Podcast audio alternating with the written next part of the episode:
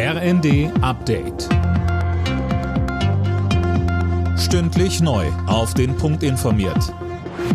Ich bin Jana Klonikowski. Guten Morgen. Flugreisende können vorsichtig aufatmen. Der Warnstreik bei der Lufthansa geht am frühen Morgen zu Ende. Verdi hatte das Bodenpersonal an sieben Flughäfen dazu aufgerufen, für gut einen Tag die Arbeit niederzulegen, um Druck in den Tarifverhandlungen zu machen. Die gehen heute weiter. Die Gewerkschaft hofft, dass die Lufthansa ein verbessertes Angebot vorlegt. Das letzte habe wenig mit ihren Forderungen zu tun gehabt, so Verdi.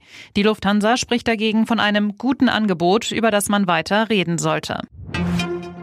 Im Zoff um das Wachstumschancengesetz wird heute im Vermittlungsausschuss von Bundestag und Bundesrat nach Lösungen gesucht.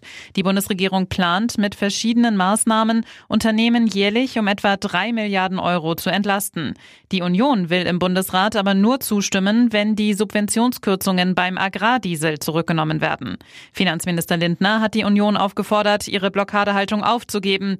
Die Unternehmen bräuchten jetzt Steuererleichterungen, sagte er dem Redaktionsnetzwerk Deutschland. Deutschland. Die Ampel streitet erneut um die Lieferung von Taurus-Marschflugkörpern an die Ukraine. Die FDP-Verteidigungspolitikerin Strack-Zimmermann hat jetzt angekündigt, für einen Antrag von CDU und CSU stimmen zu wollen, in dem die Lieferung gefordert wird. Die Ampelfraktionen fordern allerdings in einem eigenen Antrag ebenfalls Waffenlieferungen, auf Wunsch der SPD aber ohne die Taurus-Systeme. Grünen-Fraktionschefin Dröge reagierte entsprechend verärgert. Das ist auch eine Frage von Professionalität, ist ehrlich gesagt wenn man ein gemeinsames Verhandlungsergebnis hinkriegt, dann auch dem zuzustimmen und ausschließlich dem zuzustimmen. So funktioniert eine Koalition am Ende.